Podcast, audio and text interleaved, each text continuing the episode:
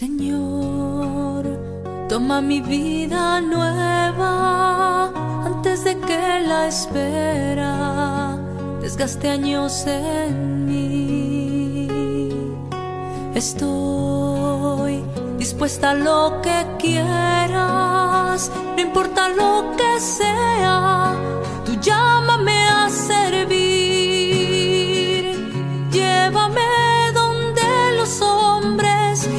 necesiten tus palabras, necesiten mis ganas de vivir. Donde falte la esperanza, donde falte la alegría, simplemente por no saber de ti. Un saludo muy especial a toda la amable audiencia de Radio María en Colombia y el exterior. Un saludo especial desde la ciudad de Barranquilla, Puerta de Oro de Colombia, de parte de la hermana Luceli Villa y de quien les habla Julio Giraldo. Entramos, o estamos mejor, en el mes de octubre. Siempre el mes de octubre lo recordamos, los que siendo cristianos católicos nos hemos interesado por todas las celebraciones de la iglesia.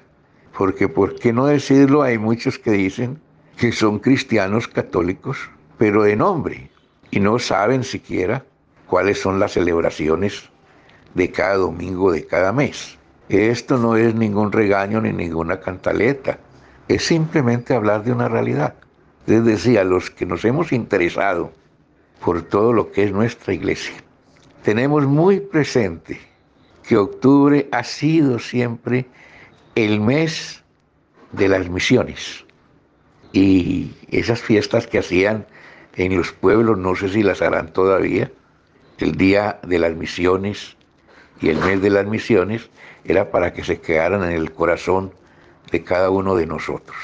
Principalmente en este mes se celebra la fiesta de Santa Teresita del Niño Jesús, una santa, una religiosa, que dice la historia, nunca salió a lo que tradicionalmente nosotros conocemos como misionero.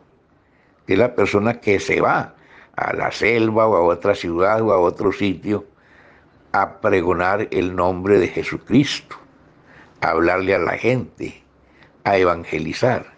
Esta santa no salió de su convento, pero la oración, la meditación, su profundo carisma, su profunda sabiduría e inteligencia y sobre todo la santidad, la convierten en la patrona universal de las misiones. Pero bueno, este maravilloso mundo de las misiones es que hoy nos va a hablar la hermana Luceli Villa, de la comunidad paulina, quien tiene esa sabiduría también que le ha dado su vocación y su oficio, porque a estos templos del amor, la sabiduría y la religión, como son los centros de evangelización que ellas manejan en todas las ciudades, va la gente todos los días y a ella les preguntan. ¿Y cuántas veces le habrán preguntado a la hermana Lucele y a sus compañeras, hermanita, ¿quién es ese que dicen que se llama San Francisco de Asís? Y ellas han tenido que abrir un librito y empezar a decirle quién era San Francisco de Asís. Eso es lo que va a hacer hoy la hermana. Nos va a hablar de Santa Teresita, de San Francisco y las misiones. Adelante, hermana. ¿Qué tal amigos? Es un gusto poderlos saludar a cada uno de ustedes allí donde se encuentran. Gracias por estar en la sintonía de esta emisora que a tantos ha hecho tanto bien. Me da un placer poder saludar a todos los misioneros y misioneras, no solamente los que están fuera del país, los que se han ido a la selva, sino tú que estás allí en tu casa y que con espíritu misionero anuncia la palabra de Dios. todos estamos llamados a ser misioneros, con la alegría, con el amor y con el ardor de Pablo y de todos los santos. Este es un mes maravilloso, como lo ha dicho don Julio en su saludo, un mes dedicado a las misiones, un mes a orar el Santo Rosario, pero también un mes que en la liturgia nos trae una riqueza en la palabra y sobre todo varias fiestas de varios santos que han sido muy, muy, muy significativos en la historia de la iglesia. Por eso que hoy hemos invitado a las hermanas misioneras, Teresitas, de eh, estas hermanas misioneras de Santa Teresita de Niño Jesús y también a los franciscanos. Pero antes de darles paso a ellos, quisiera recordar algunas palabras que el Papa Francisco ha dicho en la exhortación apostólica eh, del anuncio del Evangelio. Este documento es maravilloso. Yo los invito a todos a que lo leamos, lo, lo podamos rumiar, lo podamos gozar, porque de verdad es como esa frescura del Evangelio, de, esa frescura del Evangelio hecho vida en el Papa y que nos exhorta a vivir, a salir, ya lo hemos escuchado mucho cuando habla de la iglesia en salida y quizás ya se nos volvió como, como algo muy común. Sin embargo, lo quiero recordar para ubicarlo en este contexto del mes misionero y también de estas lindas celebraciones que estamos realizando eh, a través de los distintos santos. La iglesia en salida, dice el Papa, es la comunidad de discípulos misioneros que primerean, que se involucran, que acompañan, que fructifican y festejan. Primerear, sepan disculpar este neologismo. La comunidad evangelizadora experimenta que el Señor tomó la iniciativa, la ha primereado en el amor. Por eso ella sabe adelantarse, tomar la iniciativa sin miedo, salir al encuentro, buscar a los lejanos y llegar a, las, a los cruces de los caminos para invitar a los excluidos.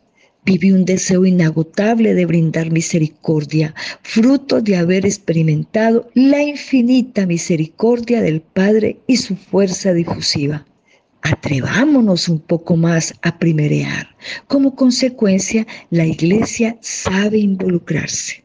Qué maravilla de palabras donde primero tenemos que tomar conciencia que es Jesús quien toma la iniciativa de llamarnos. Y segundo, no nos podemos quedar callados con aquella experiencia maravillosa del Señor. Vamos a darle paso a las hermanas Teresitas. Ellas con mucho empeño han hecho un trabajo bonito de testimonios de sus estudiantes y también de las hermanas. Bienvenidas hermanas y gracias por aceptar nuestra invitación. Somos las hermanas misioneras de Santa Teresita del Niño Jesús, nacidas del corazón y del sueño de este gran hombre, Miguel Ángel Builes, quien se dejó prender por la doctrina y la espiritualidad de la santa más grande de todos los tiempos, Santa Teresita del Niño Jesús.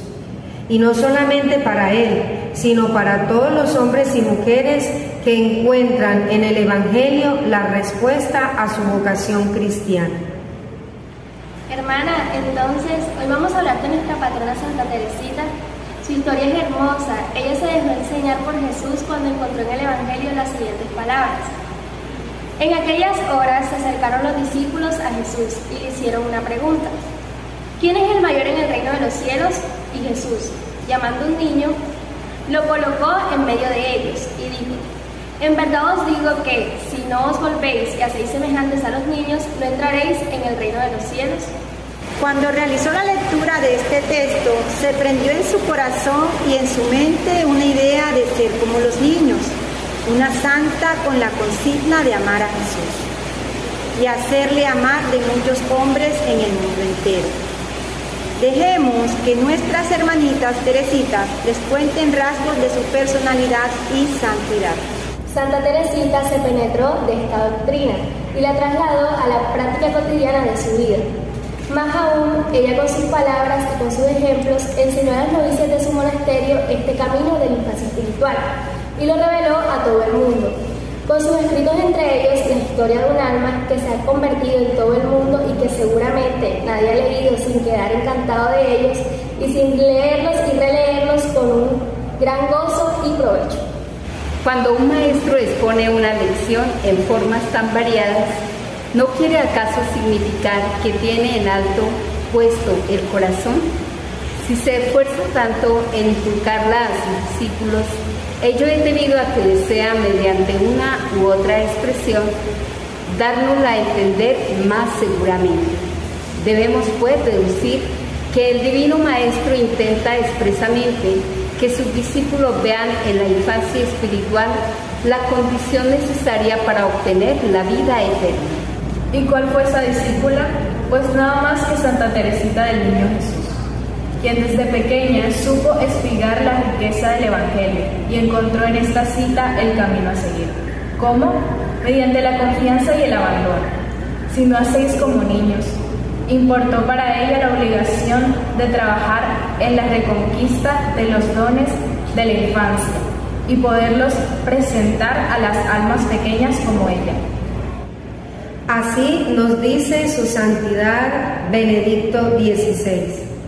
No obstante, poseyó tanta ciencia por sí misma que supo indicar a los demás el verdadero camino de la salvación.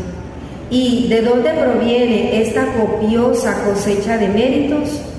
¿Dónde ha cogido frutos tan maduros? En el jardín de la infancia espiritual.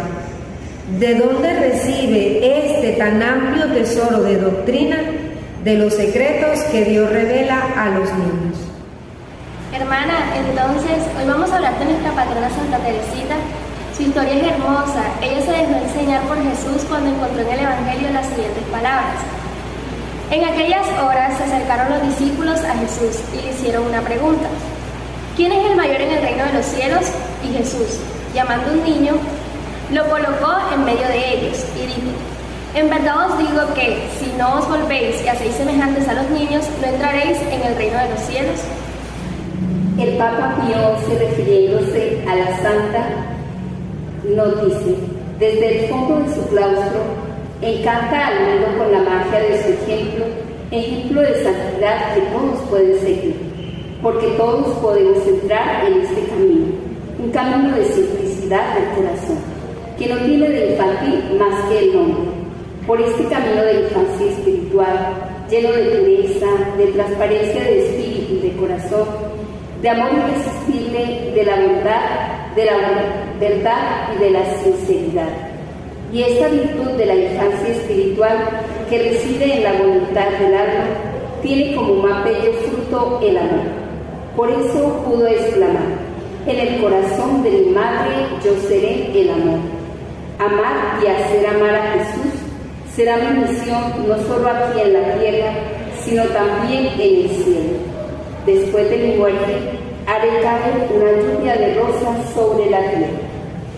A grandes rasgos se ha dado a conocer la espiritualidad de esta nuestra patrona, Santa Teresita. Yo como estudiante teresiana he bebido de esta fuente riquísima y he entendido que es un caminito propio para los niños, los adolescentes, los jóvenes, los adultos.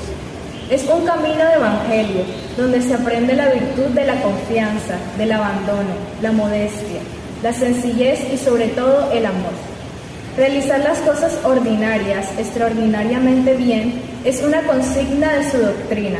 Hacerlo más pequeño e insignificante para agradar a Jesús proporciona gran paz, alegría y gozo. Reconozcamos que la santidad a la cual estamos invitados por este sendero no consiste en tal o cual práctica, consiste en una disposición del corazón que nos hace humildes y pequeños en manos de Dios, consciente a nuestra debilidad y confiando hasta la audacia en su bondad de Padre. Los invitamos a conocer a esta santita, a quien quiero, y ha sido lección de vida para mí a leer el pequeño libro Historia de un alma, a reconocer que vale la pena ser pequeño como los niños, y esto produce paz y mucha alegría. Conozcamos a la flor del Carmelo, mujer de evangelio, del amor y virtud sencilla en la cotidianidad. Caminar con ella, amar como ella y salvar almas como ella por medio de la oración, el sacrificio y la misericordia. Que viva la santita del amor y la confianza.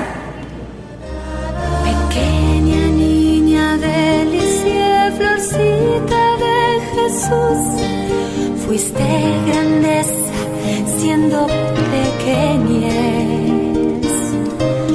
A los brazos de Dios así como el niño Jesús, te abandonaste confiando en su Gracias, hermanas, por esa participación tan bonita que han hecho eh, intercalado entre hermanas y, estudiantes, quisiera resaltar algo muy importante, como Santa Teresita del Niño Jesús fue modelo sublime de obediencia y de cumplimiento de los deberes cotidianos. Ofreció a Dios sus enfermedades por la conversión de los pecadores.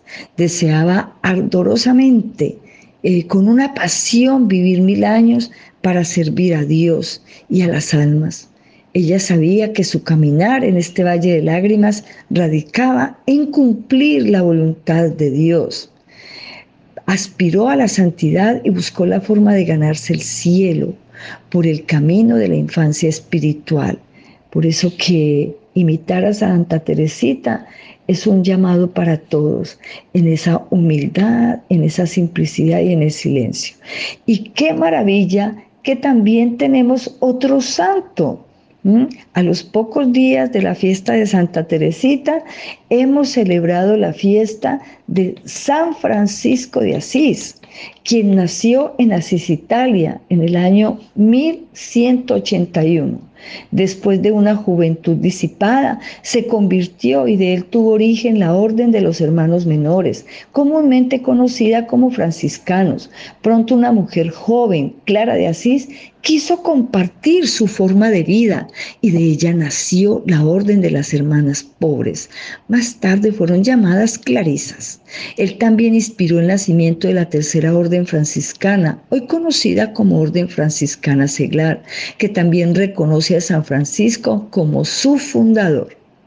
En 1219, Francisco fue a, Egipto, donde se reunió con el sultán. Este encuentro inspiró el origen de la custodia de la Tierra Santa, que es el nombre de la comunidad de frailes que mantienen la antigua presencia franciscana en Jerusalén. Francisco recibió los estigmas en 1224 en la montaña de la Verna y al año siguiente compuso el Cántico del Hermano Sol, un poema de oración y de alabanza a Dios, el creador de que todo lo, lo que existe. Maravilloso ver cómo los santos fueron grandes misioneros, fueron apasionados por el Evangelio. Nuestro beato Alberione, Santiago Alberione, dice que el apóstol es quien lleva a Dios en la propia alma y lo irradia a su alrededor. El apóstol y misionero es un santo que acumuló tesoros y comunica de su abundancia a los hombres. El apóstol tiene un corazón encendido de amor a Dios y a las personas, siéndole imposible comprimir y sofocar lo que siente y piensa.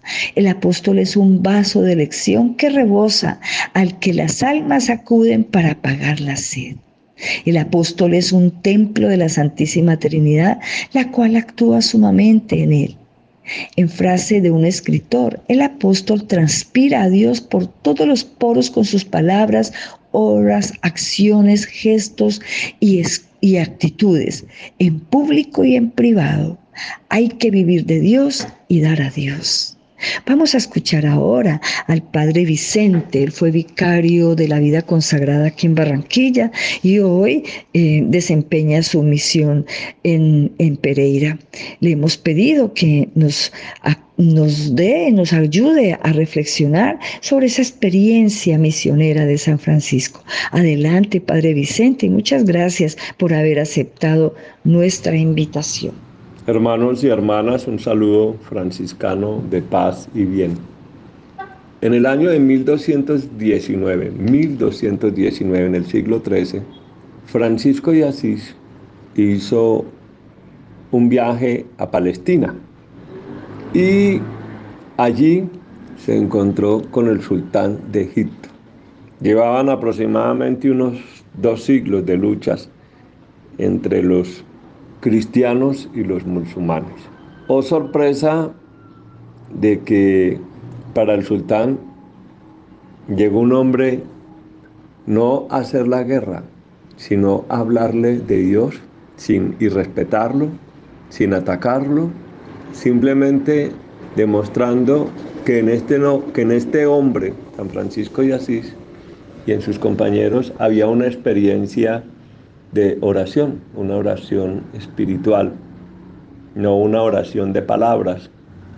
Por lo tanto, 800 siglos después, hace dos años largos, antes de iniciar el tema, con sabido tema de la pandemia, muchos cristianos recordaron este acontecimiento histórico. El encuentro, según los historiadores, el hecho es que en la Basílica de Asís, donde están los restos de San Francisco de Asís, hay un cuadro haciendo un recuerdo histórico de este encuentro, del pobre de Asís encontrándose con el sultán, con quien en ese momento, digámoslo así, estaba al frente de las fuerzas militares y lógico del pueblo de Egipto. Lo que hay concordancia entre los historiadores es que parece que el sultán, conmovido, quiso darles diferentes tipos de regalos y ellos de una manera respetuosa por el voto de pobreza no los quisieron aceptar. Devolvámonos un poquitico en la situación histórica actual y hace aproximadamente 60 años largos, la iglesia comenzó una renovación interior con el Vaticano II. Y de ahí surge la necesidad de un diálogo con las demás religiones. Perdónenme por la brevedad del tiempo, también hacer otra anotación histórica. El 4 de octubre de 1986, 1986, el Papa que ahora es santo, San Juan Pablo II, se encuentra con unos líderes religiosos del mundo en Asís y oran por la paz. Es decir, en este mes en que estamos haciendo un mes mariano, pero también un mes de las misiones, a veces toca romper mucho con una serie de, estereotipos sobre el tema de la misión. Muchas personas consideran que ser misionero es irse a un país, o ser un gran misionero es irse a países muy lejanos, que es válido. Nadie está diciendo que no sean misiones. Pero la misión es simplemente anunciar. ¿Y cuántas familias de las que me están escuchando en este día y en este momento necesitan un anuncio? Y la iglesia viene rescatando no solamente ese encuentro tan valioso de Francisco de Asís con el sultán y retomando la doctrina del Vaticano II y las enseñanzas del Papa Francisco, y las enseñanzas de los anteriores papas, en que hay necesidad siempre de estar anunciando a los más cercanos que hay un Jesús vivo y resucitado.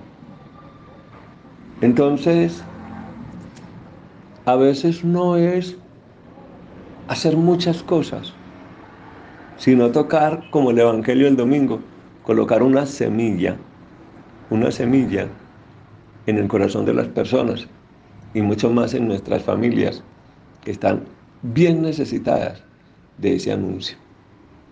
Permítanme pues cerrar por la brevedad del tiempo que Francisco de Asís tuvo otras opciones, otras metodologías, otras formas de hacer misión que hoy en día las estamos practicando de muchas maneras todos los que somos cristianos y católicos. Pero ante todo cierro la reflexión diciendo, lo importante de este mensaje es entender que Francisco fue a anunciarles a otras personas respetando y amando.